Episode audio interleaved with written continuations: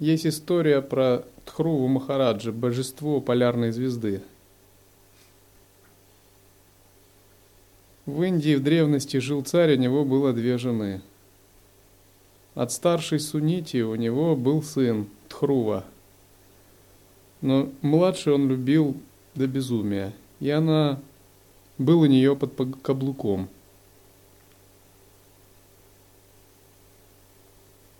И однажды младшая поставила такое условие, чтобы он изгнал старшую жену вместе с ее сыном. Но он изгнал, но продолжал видеться с ней. Однажды Тхрува решил пойти к отцу. И он очень обрадовался, когда увидел, что Тхрува пришел к нему и посадил к себе на колени.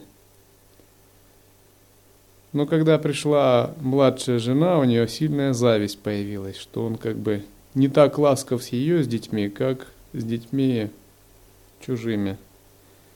Она поставила снова условие, или он выгоняет их полностью, или она от него уходит. Царь со слезами на глазах сказал, что он здесь бессилен.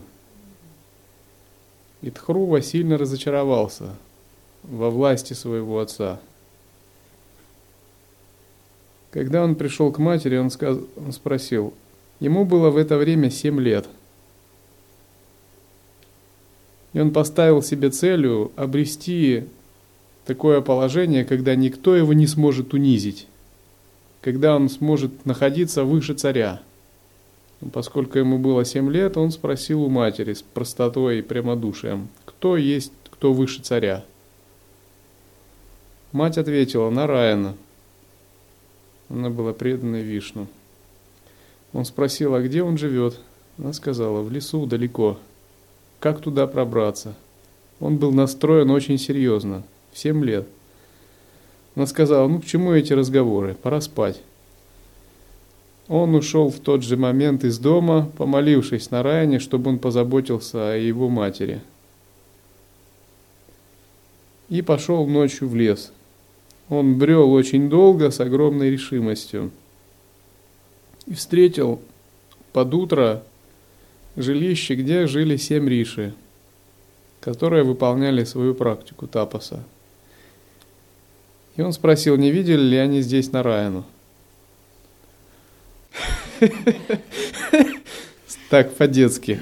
Они сказали, путь к Нараяне очень долг и опасен, и тебе, ребенок, лучше идти домой к маме. И здесь в лесу ты не выживешь. Ну, Тхрува Махарадж он подумал, что он найдет Нараяну во что бы то ни стало. И он пошел тогда сам его искать дальше в лес за жилище Риши. Ему встретился тигр, он спросил, не он ли Нараяна? Не Нараяна ли он? Тигр убежал. Потом ему встретился медведь, и он тоже к нему подошел и спросил, не Нараяна ли он? Медведь тоже убежал. Тогда он встал на одну ногу, поднял руки вверх и просто начал стоять, выполняя тапос. С огромной решимостью и верой, что он или найдет Нараяну, или не сдвинется с этого места. Чтобы Нараян утвердил его в самом высоком положении – И когда он стоял так, подняв руки вверх на одной ноге, через некоторое время это стало известно богам и видно ситхам, и к нему явился сам Нарада.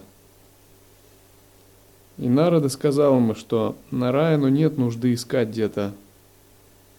Он прямо на том месте, где он сейчас есть, где он стоит. И он дал ему наставление, куда поместить ум, чтобы его сосредоточить на Боге.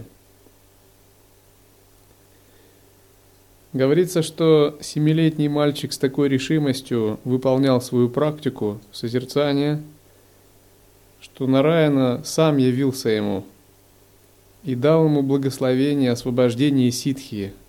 Впоследствии он стал божеством, покровителем полярной звезды Тхрува.